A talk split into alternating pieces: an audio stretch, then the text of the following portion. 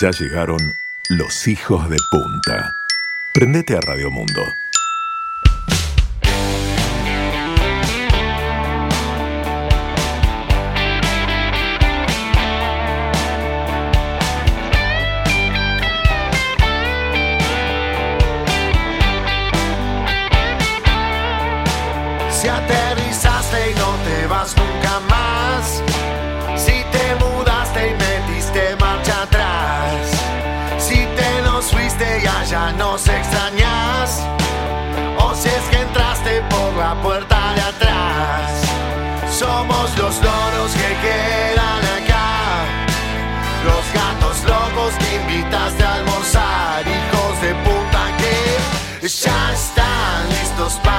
Para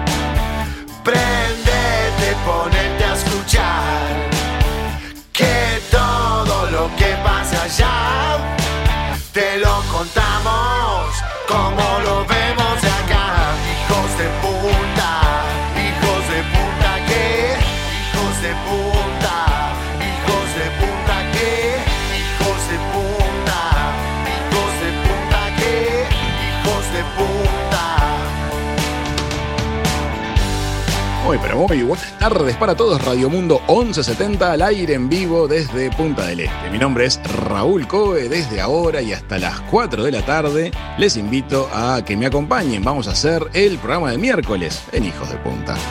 Somos los loros que quedan acá, los gatos locos que vas a escuchar, hijos de puta que ya están listos para empezar. Te vas a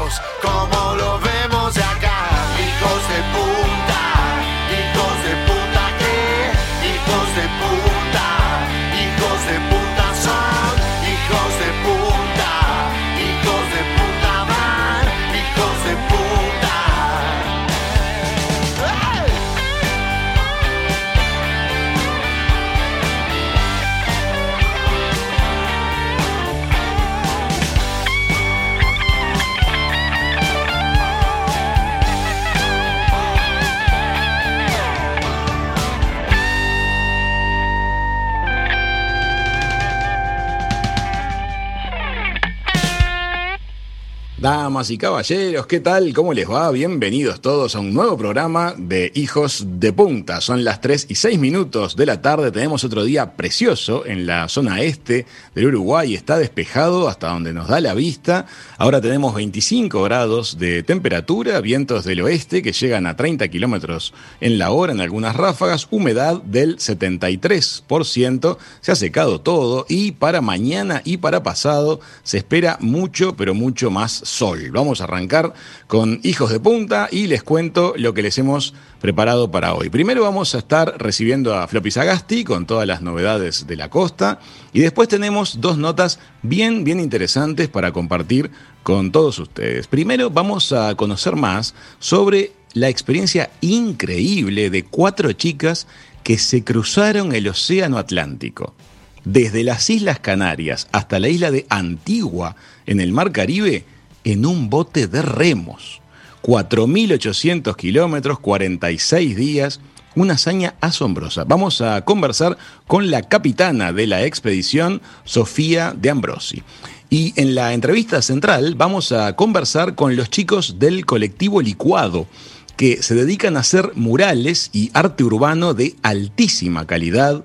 Han embellecido rincones bien especiales de Montevideo y de la mano de su arte han estado viajando por todo el mundo desde hace varios años. Bien interesante lo que hacen los chicos del colectivo Licuado. Les repaso nuestras vías de comunicación.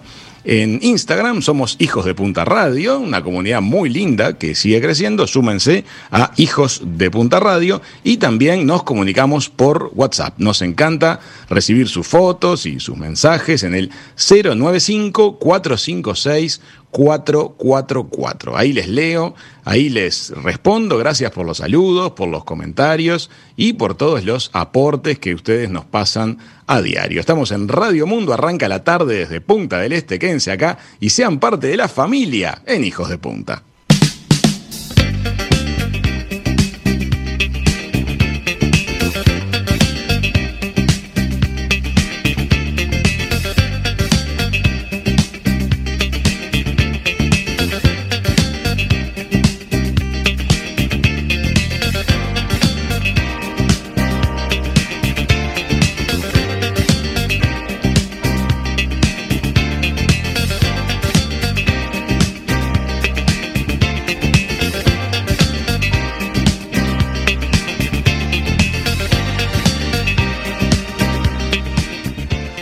Sister Sledge haciendo We Are Family. Muy bien, hay muchísima expectativa porque en la madrugada de este viernes eh, van a estar llegando las vacunas del laboratorio Sinovac a nuestro país. Así que se vienen las tomas del aterrizaje del avión, de la descarga de la bodega y toda la ilusión que cada país va viviendo cuando eso pasa. Este, este fin de semana se va a aplicar la vacuna al personal de los vacunatorios. Una vez que lleguen, la mitad de las dosis van a ser trasladadas al laboratorio Albert Calmet de la Comisión Honoraria para Lucha Antituberculosa y desde allí van a ser transportadas en contenedores térmicos que ya se encuentran aquí en Uruguay a los distintos vacunatorios de todo el país. Son más de 95 los vacunatorios que van a estar disponibles. La otra mitad del envío, que corresponde de hecho a las segundas dosis, va a quedar almacenado y enfriado en la terminal de cargas del aeropuerto de Carrasco. Una de las ventajas que tiene la vacuna de Sinovac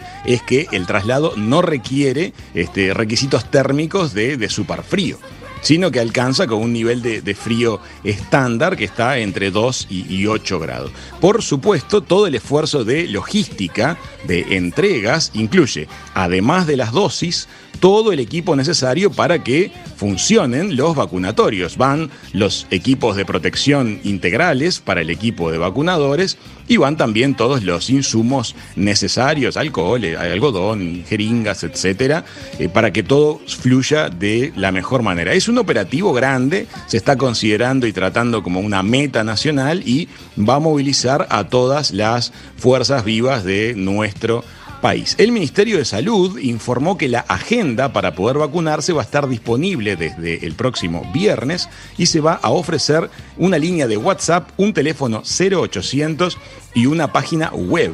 Las autoridades de cada una de las ramas de actividad que se pueden empezar a vacunar desde el próximo lunes se lo van a hacer saber a sus funcionarios. Estamos hablando de todo el personal de la enseñanza, la policía, bomberos, ejército nacional y personal del INAU que sean menores de 60 años. Personas mayores de 60 años van a esperar la llegada de la vacuna de Pfizer. Tras agendarse, la persona recibirá la información de día, horario y lugar a donde deberá concurrir, este, lo cual se va a asignar en función del lugar de residencia de cada persona. Los vacunatorios estarán abiertos de 8 de la mañana a 10 de la noche, extenso horario, de lunes a sábado al mismo tiempo, este, les contamos que, como la vacuna no es obligatoria, el Ministerio ha empezado a difundir información precisa y, y técnica desde su página web. Ayer se publicó en la web del Ministerio de Salud una lista bien interesante con 24 preguntas y respuestas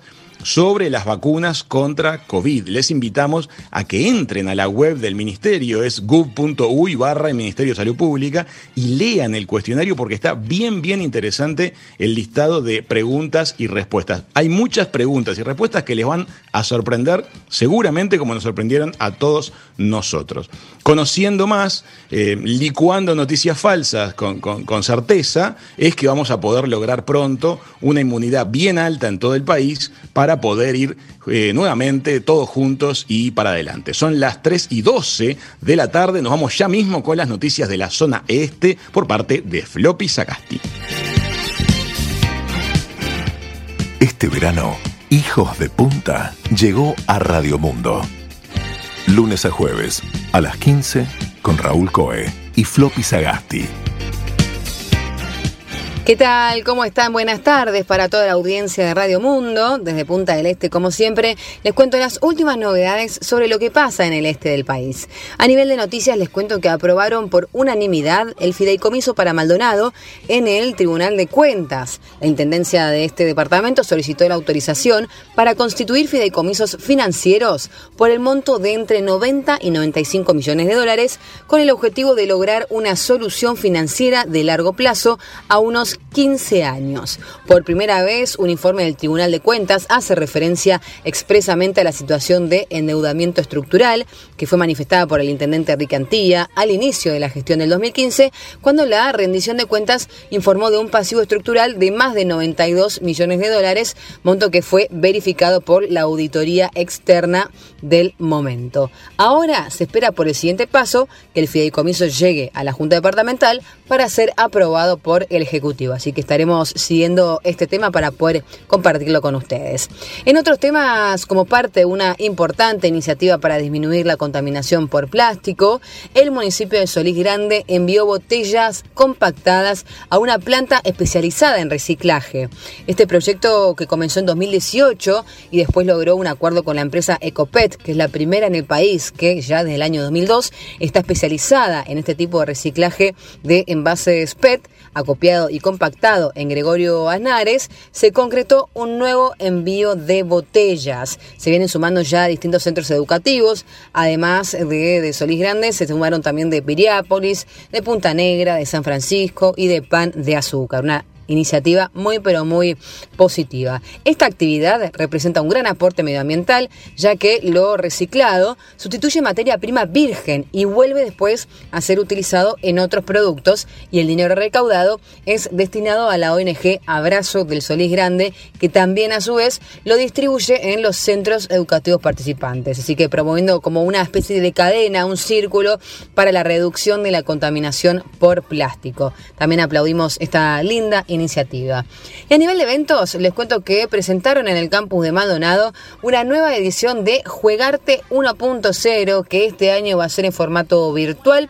En el mediodía de este miércoles fue que se realizó la presentación en la sala VIP del campus de Maldonado con la presencia de autoridades departamentales de las direcciones de deportes, de políticas de juventud, también de eventos, como a su vez del Instituto Nacional de la Juventud, INJU, junto a Mundo 1, que es la empresa que lleva adelante Juegarte hace más de 10 años, se va a realizar una edición virtual del 27 al 30 de marzo, donde se podrá competir con inscripción, gratuita pero con cupos limitados a través de distintos juegos. Estos son Rocket League, Valorant, Mario Kart 8 y FIFA 21, así que una linda actividad para divertirse eh, para, para todos los jóvenes y quienes quieran participar todas las edades. Habrán premios y se va a transmitir en vivo. Pueden chequear todas las novedades en arroba mundo 1 Uruguay, que allí van a estar compartiendo también eh, distintos detalles de esta competencia y actividad Juegarte 1.0. Esta son las novedades sobre lo que pasa en el este del país. Nosotros nos volvemos a encontrar mañana en Hijos de Punta por Radio Mundo. Los saluda Floppy Sagasti y los dejo en muy buenas manos. Sumate a Hijos de Punta. Arroba Hijos de Punta Radio.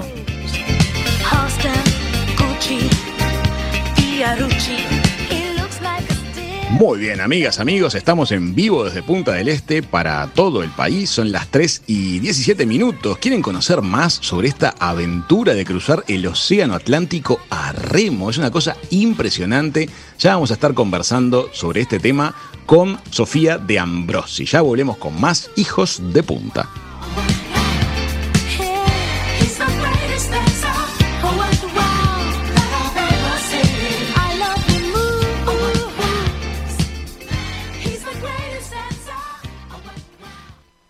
Hijos de Punta. Lunes a jueves, 3 a 4 pm. Desde Punta del Este.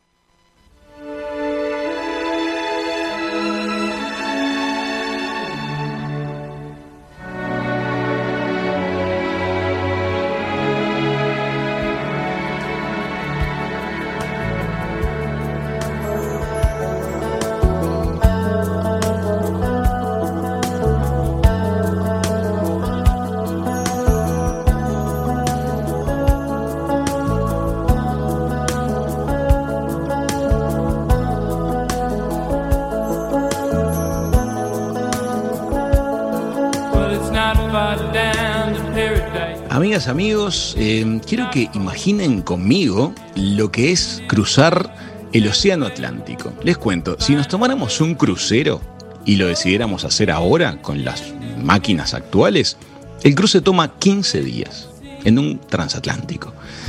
Imagínense ahora hacerlo en un barco a motor. Ya cambia la escala, ya somos menos, tenemos que confiar en nuestras máquinas eh, y obviamente los avatares del océano impactarían de otra forma.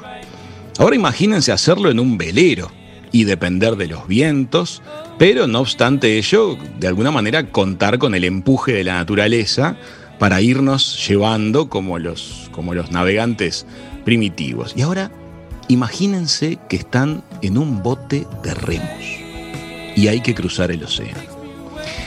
En enero pasado, un grupo de cuatro mujeres cruzó el Océano Atlántico a remo.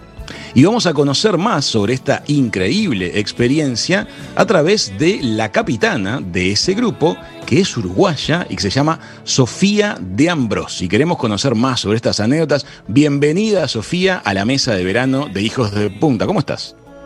Bueno, muchas gracias. Bien, bien, muy bien. ¿Ustedes todo bien? Bueno, felices de tenerte, llenos de curiosidad, este, de, conocer más de esta, de esta vivencia tan particular que, la verdad que te mandaste. ¿eh? bueno, gracias, sí, feliz de estar acá, muchas gracias. Vamos a empezar un poquito con, la previa de, esta travesía. Em, me gustaría conocer un poco cómo, se, cómo surge la idea de, hacer un, algo de este tipo y también conocer acerca del proceso de eh, conformar el grupo y entrenarlo. ¿Cómo surge la idea, primero que nada? Bueno, a mí yo me mudé a Inglaterra, viví en Uruguay hasta los 18, me mudé a Inglaterra y cuando hice universidad allá a los 18 empecé a remar y me enamoré del deporte. O sea, el remo ya era algo que yo amaba y el océano era también algo que yo amaba. Y bueno, este, cuando me enteré que, a ver, un día me enteré que había gente que había remado a través del océano, ¿quién iba a poder decirme que alguien remaba a través del océano? Dije, esto es para mí. Y bueno, empezó como una, un desafío personal eh, yo quería hacer algo así como que, me cambiara, que, le diera un, propósito más grande a mi vida, este, más bien más que dejar pasar la vida y después. Bueno, lo quise hacer en equipo, yo toda la vida hice eh, deportes en equipo y me encanta, me encantaba la idea de formar un equipo y, enfocarnos este, en ese objetivo todos juntos, trabajando en comunidad bien.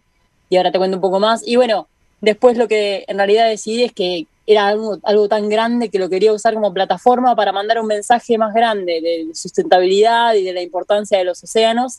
Entonces eh, decidí hacerlo para apoyar a dos ONGs que trabajan desde Inglaterra eh, en el cuidado de los océanos y este, la importancia del reciclaje y de, y de que los, este, la basura no llegue a los océanos.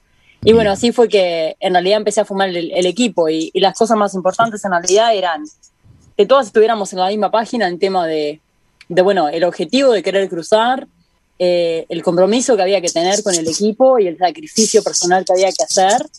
Y, bueno, sobre todo los, los valores en, en, cuanto a apoyar estas ONGs y la campaña de sustentabilidad que nos iba a llevar mucho, mucho trabajo. Muy bien, y lograste en, en Inglaterra reunir a otras tres chicas que tenían esta misma este, ilusión, este mismo sueño. No es nada fácil encontrar esos, esos compañeros de equipo, ¿no? Nada fácil, nada fácil. La verdad que llevó meses y meses y no queríamos tampoco saltar a la primera oportunidad. Este, hubo un proceso, o sea, el primer, el primer este, equipo de cuatro, hubo dos chicas que eh, luego en el, 2010, en 2019 y en el 2020 se bajaron y hubo dos otras chicas nuevas que se unieron y sin duda el equipo final fue el indicado. O sea, con el equipo original yo no hubiese cruzado ese océano, no me hubiese subido al barco, era un equipo que no estaba preparado y entonces nosotros, a ver, todo, todo es aprendizaje y todo es eh, entrenar y darse cuenta uno mismo también, porque para ellas se dieron cuenta las dos de que, de que era algo que no, que no podían hacer, porque tanto físicamente como mentalmente es muy, muy demandante.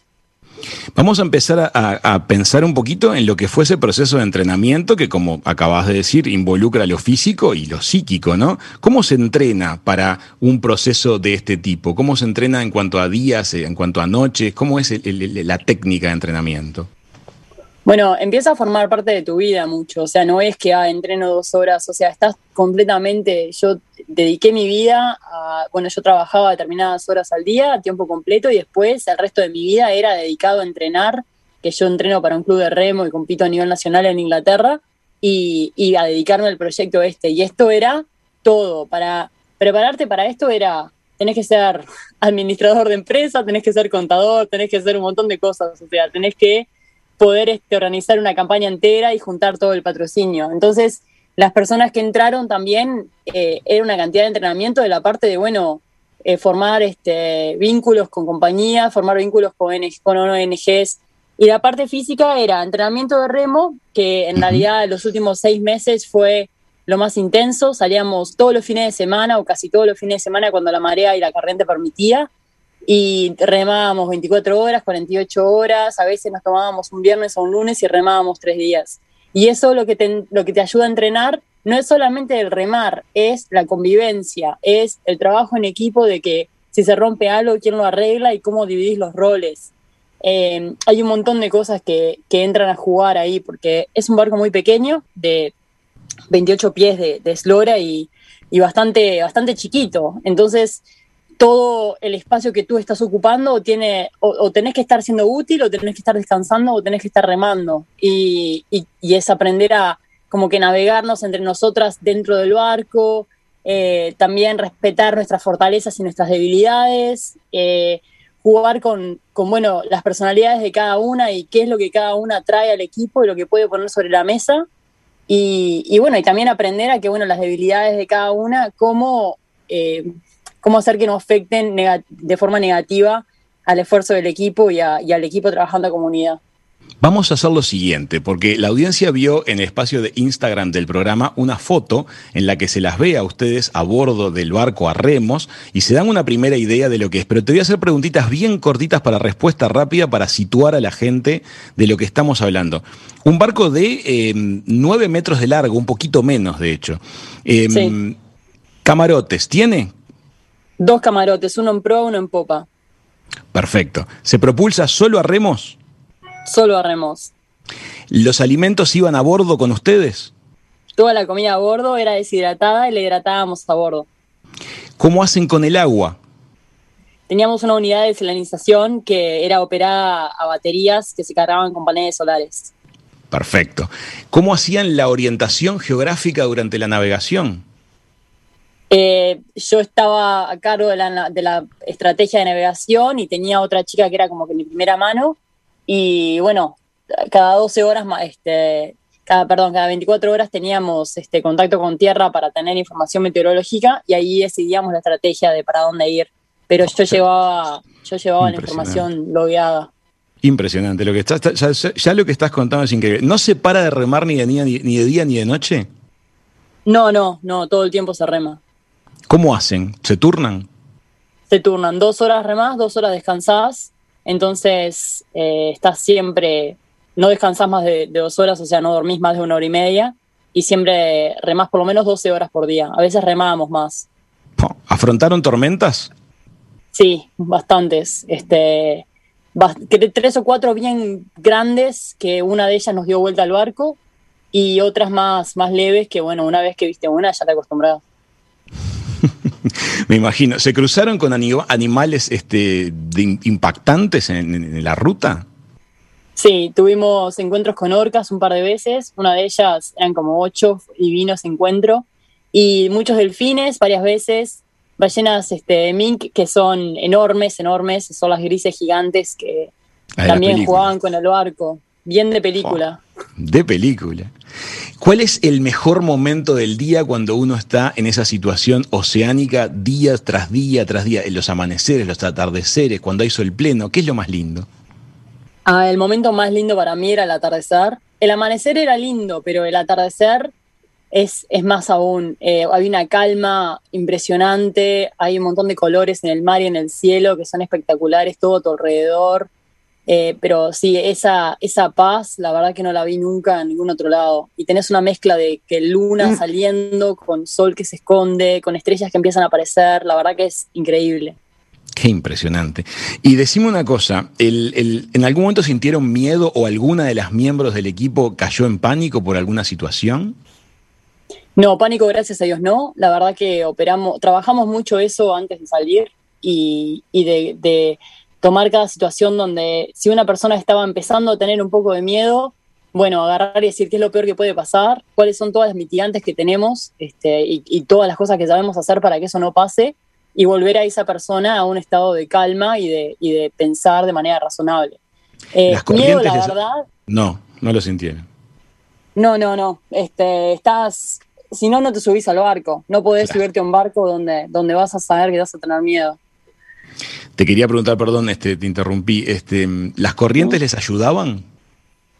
En teoría las corrientes nos ayudaban, pero en el mundo es un real. barco en realidad, en realidad no. Este, la verdad que la superficie eh, en, en, la popa para que el viento te pegue no ayudaba mucho, así que en realidad viento tanto no ayudaba. Y las corrientes en teoría te ayudan, eh, pero también es un barco que, que, que bueno, no, en realidad está más diseñado para ser este, movido a remo y, y, y, no tanto este, no tanto propulsado por las corrientes y el, y el viento es medio imposible de imaginar el esfuerzo que ustedes atravesaron y, al final hicieron tierra. Me imagino que debe haber sido un momento este, brutal. Eh, ¿Cómo es llegar? Ver el horizonte. Ese rato que ves el horizonte y no llegaste todavía, ¿se te hace eterno? ¿Querés llegar o al revés? ¿Querés como ir para atrás y disfrutar un más poco la, mar?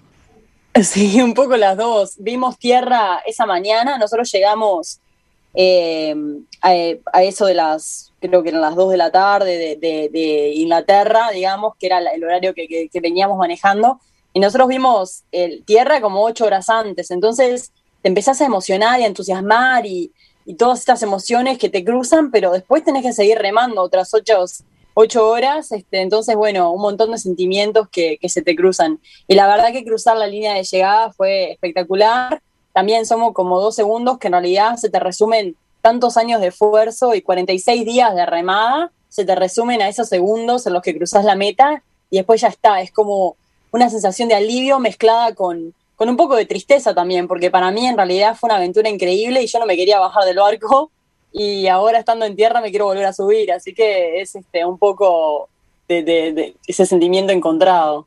Sofía, 29 años, ella es economista, tuvo durante mucho tiempo y tiene un trabajo que en principio no tiene que ver con, con la naturaleza, es un trabajo más de, de, oficina, pero un antes y un después en la vida, y ahora empieza un después, o cómo lo estás viviendo, Sofía? Ah, la verdad, un día a la vez. Eh, yo voy a seguir trabajando desde Uruguay de manera remota con mi trabajo en Inglaterra que, que, bueno, es interesante, pero sin duda no es lo que más me apasiona. Entonces, eh, sí, un, un montón de, de interrogantes este, de lo que, bueno, voy a seguir haciendo y, y nada, sentimientos, como te digo, muy encontrados de estar en tierra, pero querer estar en el mar, querer hacer más cosas náuticas. Así que ahora navegando un poco con el yacht de Punta del Este, que son unos cracks y me, me recibieron re lindo. Voy a empezar a entrenar acá en Uruguay a remo, este, con los chicos de la selección uruguaya de remo. Y, y, bueno, después ver qué es lo que, qué puertas se abren y qué oportunidades vienen. Qué maravilla. ¿Y, tu, y la relación con tus compañeras activas? Me imagino que permanentemente se, se, comunicarán. ¿Cómo es la cosa? Todo el tiempo, la verdad, hablo todos los días. Tengo una amiga mía que está en Antigua trabajando en un barco que me llama todos los días para que me vaya, así que capaz que un día arranco, me subo a un avión y me voy. La verdad que estoy, estoy medio así como que a la espera de, de, bueno, lo que venga, que, que me, me parezca que es lo indicado, me mandaré.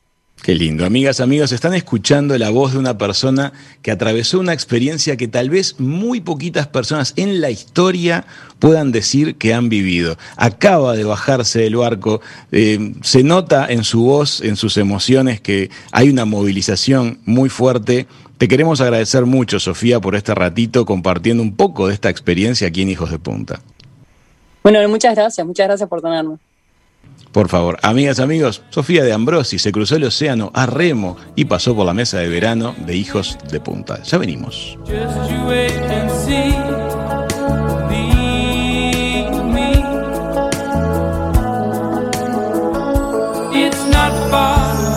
Never, never to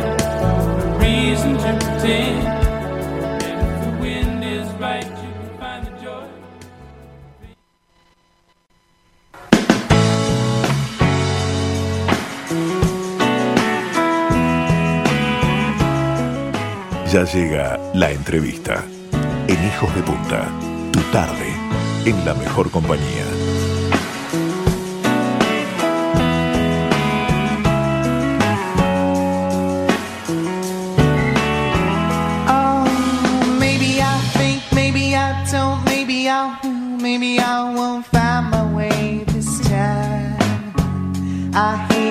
Me soon. One of these days, somebody stays and somebody pays. It happens all the time. I'll be living, believing you wanted me to. And maybe I'm a fool for walking in line. And maybe I should try to leave this time. I'm an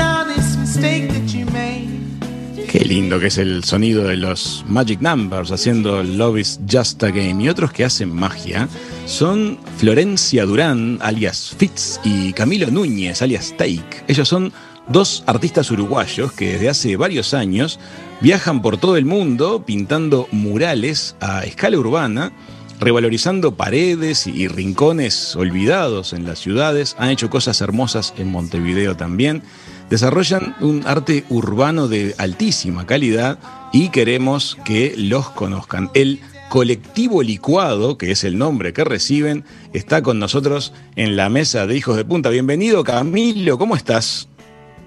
Buenas tardes, ¿cómo están? Muchas gracias por la invitación. Felices de que estés con nosotros nuevamente y con muchas ganas de contarle a la gente todo lo que ustedes han ido haciendo. ¿Cómo empezó el colectivo licuado este, y cómo fue de alguna manera empezando a trascender fronteras? Y bueno, Colectivo Licuado comenzó hace unos 11 años en el Centro de Diseño Industrial, que era donde estudiábamos con Flo, el- la ex CDI, eh, donde, que se encontraba en la ex cárcel de Miguelete. Ahí comenzamos con varios amigos a, a pintar, eh, a, hacer unos encuentros en la calle donde podíamos expresarnos. Y nada, después del primer encuentro, donde que también pintamos ahí en las paredes de lo que ahora es LEAC, eh, encontramos una muy buena disposición de los vecinos, de los amigos. Y nada, eso hizo de que nos diéramos cuenta de que lo que estábamos haciendo estaba bien y que era algo que no era solo para nosotros, sino también para la sociedad. Y ahí fue que encontramos nuestro punto de inflexión para de dejar la universidad y ponernos a pintar y dedicarnos al muralismo. Y desde el Vamos empezaron con proyectos no solo en Uruguay, sino también este, empezaron a, buscar en, en el extranjero, ¿verdad? Y bueno, eh, nosotros comenzamos a pintar a eso del 2010. En el 2011 y 12 tratamos de pintar lo máximo posible acá en Uruguay. Y en el 2013 decidimos hacer nuestro primer viaje por Latinoamérica, que Ujú. eso fue en marzo 2013. Hicimos Argentina, Chile, Bolivia y Perú que un poco eso era más allá del clásico viaje latinoamericano de conocer nuestro continente, sino también un poco de conocer lo que era la movida de los murales y el graffiti en Latinoamérica, conocer artistas y, y también, también meterse en el ambiente de los festivales y las residencias artísticas como para Perfecto. explorar y también no quedarnos en, solo en Uruguay, que sabemos que algunas cosas llegan con mucho retardo y no podemos esperar a ellas. Le contamos a quienes nos escuchan que en YouTube hay muchísimos videos relativos a Colectivo Licuado en el cual ustedes van a poder ver la escala de algunos de los trabajos que ellos han hecho eh, por todo el mundo, porque también han estado por Europa trabajando en varias oportunidades y con a cosas de un tamaño maravilloso, de tamaño de edificios enteros. ¿Cómo es un, un encargo de gran escala de este tipo? O sea, ¿cómo es, cómo es la dinámica de contratación de un encargo como los que vemos la, la fachada lateral de todo un edificio, por ejemplo?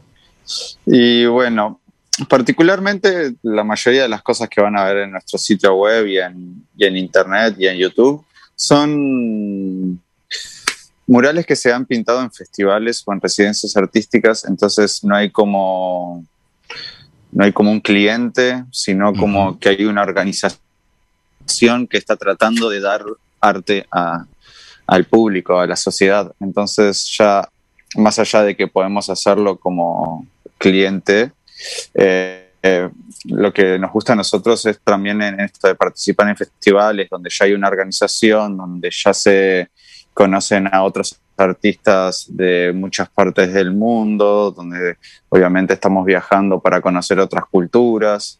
Eh, entonces sí, ya hay como una organización desde antes, no quita que también lo hagamos para clientes. Por lo general se termina haciendo más para festivales porque ya vienen con esa organización. Hablamos de que pintar un edificio, más allá de organización, también lleva mucho dinero, ¿no? Estamos hablando de un festival de, arte urbano o de street art, cosas que se hacen frecuentemente en otras ciudades. Una, una municipalidad, una alcaldía que tiene la iniciativa de, desarrollar este proyecto. ¿En, qué puntos tiene que pensar a la hora de armar un festival de, arte urbano y cargar a un pedazo de ciudad o a un balneario o a lo que fuere de una propuesta artística de, esta escala, de esta, de esta densidad? Y bueno, lo primero que diría, que es como súper importante y nos ha pasado en varias ciudades, o por lo general en ciudades como capitalinas, es el patrimonio, ¿no? Eh, donde hay mucho patrimonio, eh, nuestro trabajo no, no, es tan bienvenido. Obviamente no estaríamos pintando arriba de, eh, de iglesias o edificios que tienen más de 300 años y que, que claro, obviamente no se puede pintar. Estamos buscando un unos murales, unas paredes que sean más modernas, que no tengan ese, esa connotación de patrimonio. Estamos buscando ciudades donde, no solo donde haya gente joven, pero donde la gente circule por esos lugares, ¿no? No queremos pintar en lugares donde nadie lo pueda ver, justamente por eso estamos pintando en la calle. Eh, también creo que esta alcaldía, intendencia, lo que quiera, tiene que tener como esas ganas de poder traer, de llevar el arte al público, de generar la congregación de varios artistas. Eso también va a llevar a que muchas personas vean lo que se esté pintando, de encontrar a jóvenes que les guste lo que estamos haciendo y que posiblemente pueden hacer algo similar o mejor. Entonces, eh, creo que esas son un poco de las actitudes que debería tomar. Perfecto. Y el punto una de organización. el punto de vista logístico, estamos hablando de pasajes, de grúas para pintar en altura, seguros. Claro, sí, sí, seguro médico, seguro contra terceros, estamos hablando de grúas, estamos hablando de hospedaje, estamos hablando de las comidas, de obviamente el fee, caché o el pago al artista, que es como súper importante, que eh, no quiero dejarlo atrás porque realmente todavía se sigue pensando que nosotros trabajamos por amor al arte y ya sabemos que no es así. Pero es muy interesante que lo menciones porque estamos hablando de que muchas ciudades del mundo este, se vuelven a poner en el mapa, o algunas se ponen en el mapa del arte mundial de la mano del arte urbano, y son movidas muy fuertes que eh, llaman mucho la atención de los medios de comunicación y que además después generan contenidos a raudales para redes sociales y para el turismo en general. Quiero poner sobre la mesa un tema que me da mucho interés contigo, este, que es el siguiente. Hay gente de la audiencia, inclusive me están llegando algunos mensajitos ahora. Me gustaría que, pongas tu visión de lo que es el concepto del arte urbano, el muralismo, el, graffiti. ¿Y qué lugar le queda a esa intervención del que habla del club favorito o la pintada política? Em, ¿Cómo ves cada uno de los elementos que están en este asunto de, la ciudad eh, con marcas, con gestos? Es un tema complicadísimo de un debate extenso que podría llegar a ser infinito. Eh, tampoco me siento, o sea, más allá de que soy artista urbano hace más de una década y que me gusta eh, la historia del arte, no quiero poner quiero poner mi voz, pero no una certeza del 100% a todo lo que digo, pero... Perfecto. ¿Tu opinión? Mi opinión es que lo que nosotros estamos haciendo en este momento proviene de, dos- de dos lugares. Estoy hablando del arte urbano, el muralismo o el neomuralismo, como le quieran decir. Eh, esto deviene de dos lugares, que es el muralismo mexicano Ujú. y que es del graffiti que proviene de Estados Unidos de finales de 1970 Bien. de, de la década de los 70, disculpen. Eh, de ahí, con el paso de las décadas y con la mejora de las herramientas con lo que se comenzaron a pintar, eh, lo que fue el graffiti fue evolucionando en, en- el graffiti en sí mismo fue evolucionando en diferentes cosas, no solo que se quedó en lo mismo, sino que con el correr de las décadas fue evolucionando hasta que en un momento se empezó a encontrar con el stencil, con otras maneras de explayarse en la ciudad que no solo eran el graffiti, sino que se empezaron a encontrar otras cosas. También empezaron a darse cuenta los artistas que también el graffiti era una parte del arte y que ellos también podían salir a la calle. Entonces ahí como que se empezó a dar una como una comunidad entre los grafiteros, los estencileros, los diseñadores gráficos, todo eso empezó como una ebullición en los finales de los 90, en los 2000, donde ahí comenzaron a, ahí creo que es como el comienzo más de este neomuralismo, donde diseñadores gráficos se animaron a salir a la calle y llevar su, su arte, donde artistas abstractos están también tomando las calles, donde ilustradores o pintores más clásicos también están yendo a, a las calles, entonces ya se, da como una sinergia de muchas cosas, no es solo, no es solo que estemos hablando de graffiti o solo de muralismo, hay muchas cosas en el medio que no podríamos estar dándoles nombre, pero que están ahí y hay que darles cabida también. Eh, sí lo dejaría aparte, toda esta situación lo dejaría fuera del arte, lo que es las pintadas que tienen un poco que ver más con o el fútbol o el, el, yo quiero estar presente, entonces pongo mi nombre o quiero hacer algún tipo de comentario, no sé, en un momento había como poetas también largando sus cosas, entonces es como medio diverso, yo te puedo decir que no es arte, pero después encontramos a este poeta que está largando sus cosas a la calle y las pinta, eh, es difícil no llamarle arte, ¿no? Es como, obviamente, si entramos en el debate de qué es arte o no, es otro debate que nos va a tomar muchísimas horas o años. No, está claro, pero entonces este, tu punto de vista es que existe un, un, borde en lo que es una intervención con una intención de alguna manera artística y lo que es un gesto más personal, como, como lo decías, de poner el nombre o una preferencia,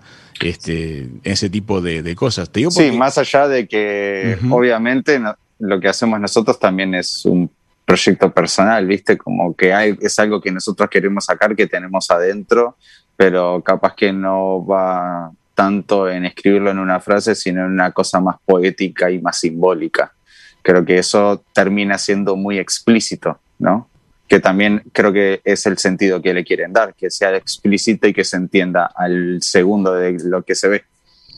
Sí, está bien. ¿Cuál ha sido hasta ahora el, el, el, mayor reto que afrontaron en cuanto a escala, en cuanto a desafío o en cuanto a, a, a riesgo de altura? ¿Qué es lo, lo, que más te enorgullece haber hecho? Eh, creo que nuestro reto más grande, no sé si es lo que me genera más orgullo, pero una de las cosas que sí es fue nuestro pro proyecto de pintar eh, el viaducto del Paso Molino. Uh -huh dado a las condiciones del proyecto, que fue un proyecto de un mes. Nosotros por lo general siempre tenemos proyectos, pero siempre se llevan a cabo en menos de 15 días. Eh, un proyecto donde se tenían que pintar 30 retratos, donde se está pintando un bajo puente que mide unos 300 metros de largo por unos 8 metros de ancho. Eh, trabajar donde hay mucha gente trabajando a, a, su vez. Por lo general nosotros pintamos la pared y vayamos ese sector para que nadie pase, pero estábamos pintando en un lugar donde pasan autos, donde pasan bondis, donde la gente estaciona, donde trabajan cuidacoches, donde trabajan puestos que están en la calle. Era toda una coordinación de muchas, muchas personas que fue realmente muy desgastante, pero a la vez cuando uno lo termina y lo ve pronto y ve el, el coso, ahí se siente muy orgulloso. Sí, hay un cambio de energía muy fuerte que se dio allí en, en, el viaducto de Paso Molino de Montevideo, un espacio gris, degradado, que tras la intervención artística adquirió como otra vibra, ¿no? Es muy notorio. Eso les pasa siempre, me imagino, cuando ustedes intervienen con, con toda la fuerza del arte, eh, hay, hay cambios, hay cambios, en, me imagino, hasta en la propuesta comercial de los lugares, ¿no? Y sí, yo creo que sí, hasta puede llegar a haber cambios en, en la renta. Hay un graffiti muy famoso en, en Madrid que dice tu street art me sube la renta, hablando de, de la gentrificación, ¿no? Claro, claro. ¿Y cuál es este? O sea, todo, todo, todo, todo acto artístico en la calle creo que hace un cambio en lo que es la población y la sociedad. ¿Qué, se, ¿Qué, sueñan con hacer? ¿Qué, ¿Qué, les gustaría que pase aquí en Uruguay o en el mundo? ¿Qué les da ilusión? Y bueno, en Uruguay seguimos esperando poder pintar un edificio. Creo que eso es nuestro, nuestra gran falta o falla en este momento, es que no hemos podido hacer, eh, no hemos podido pintar murales de la magnitud que hemos pintado en otras partes del mundo y eso nos pone un poco triste, la verdad. Bueno, a la comunidad de proyectistas que nos está escuchando, por favor, piensen en esto, con, con, consulten, vean lo que hace Colectivo Licuado, la fuerza que tiene el street art a la hora de darle a los proyectos este, ese toque diferente, único, que, que los puede meter en la historia. Ojo, porque hay realmente ejemplos asombrosos al respecto. Ojalá que seamos una, una, semillita aquí en Hijos de Punta para, para difundir esto. En Ciudad Vieja, de hecho, ustedes hicieron sí. una intervención grande, ¿no? Sí, tenemos intervenciones grandes en varias partes del país. Por suerte, también hace dos años participamos de un proyecto donde fuimos a pintar a seis departamentos del interior. Eso también estuvo bueno como para descentralizar un poco el, arte urbano que se queda acá en Montevideo para llevarlo a otros lados. Decime una cosa, Camilo, una vez que ustedes intervienen y generan arte en un lugar que muchas veces es olvidado, que, que es tristón, que, que, tiene una energía más, más difícil, ¿les pasa que respetan luego otros artistas urbanos o incluso el, gesto de la persona que va con el marcador? ¿Les respetan la obra o cuando vos pasás después de, de unos meses o de un tiempo la, la ves herida? No, la mayoría de las veces eh, siempre se genera un respeto entre el artista y el que viene después. Obviamente nosotros también tenemos nuestro, nuestro respeto sobre el que pintó antes, no porque le haya tardado menos tiempo o haya utilizado menos pinturas o menos colores, puede tener menos valor que lo que hago yo. Entonces, nosotros siempre antes de pintar vamos a ver la pared o se le, toma, se le pide fotos a los dueños y también tener en cuenta qué hay ahí para después saber qué, qué se va a pintar o si se va a pintar o no. Creo que es súper importante el respeto en, ante los demás. Y bueno, entonces para la comunidad de proyectistas o clientes, comerciantes, gente que esté con proyectos en marcha, si tienen la preocupación de que les grafiteen feo, que les escriban cosas feas, que ese temor tan frecuente que inclusive algunos mensajes nos están llegando al respecto, una manera de defenderse de eso es hacer arte, es encargar buenos trabajos de muralismo y eso naturalmente, como nos está diciendo Camilo, se, se defiende solo de alguna manera.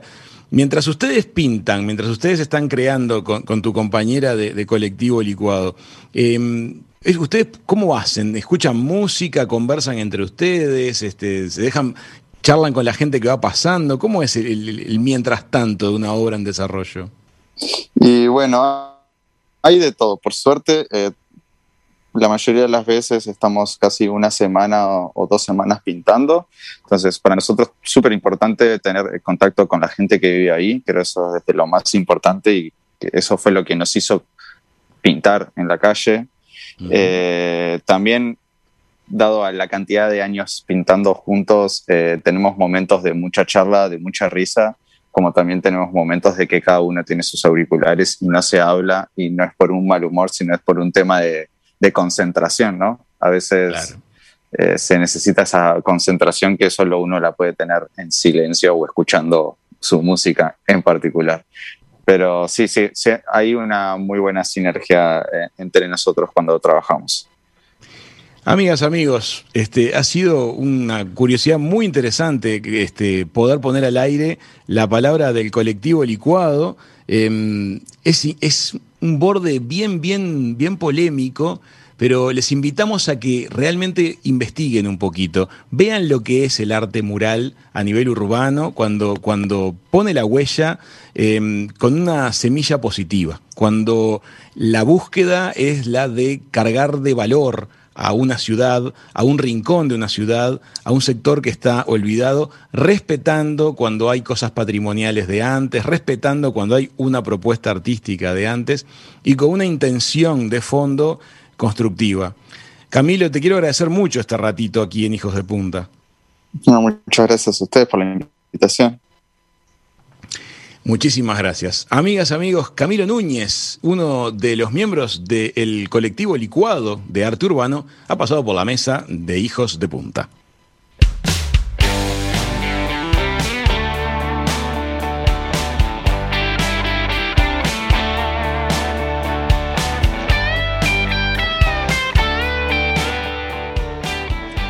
Quiero agradecer los mensajitos que nos estuvieron mandando hoy. Me hace muy feliz que les hayan llamado la atención las dos notas.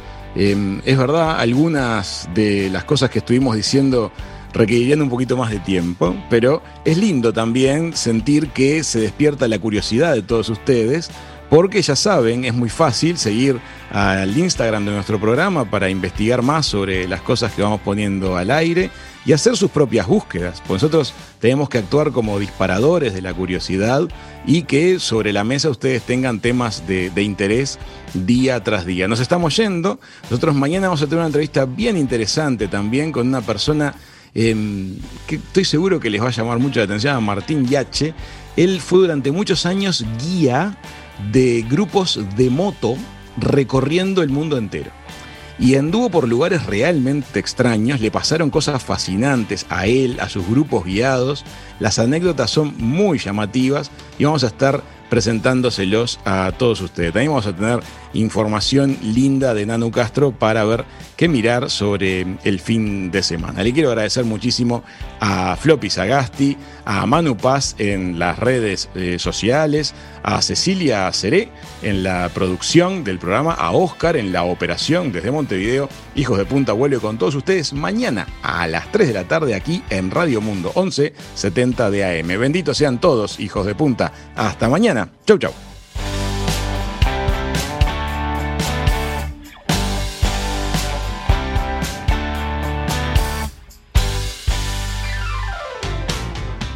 Radio Mundo, 1170 AM.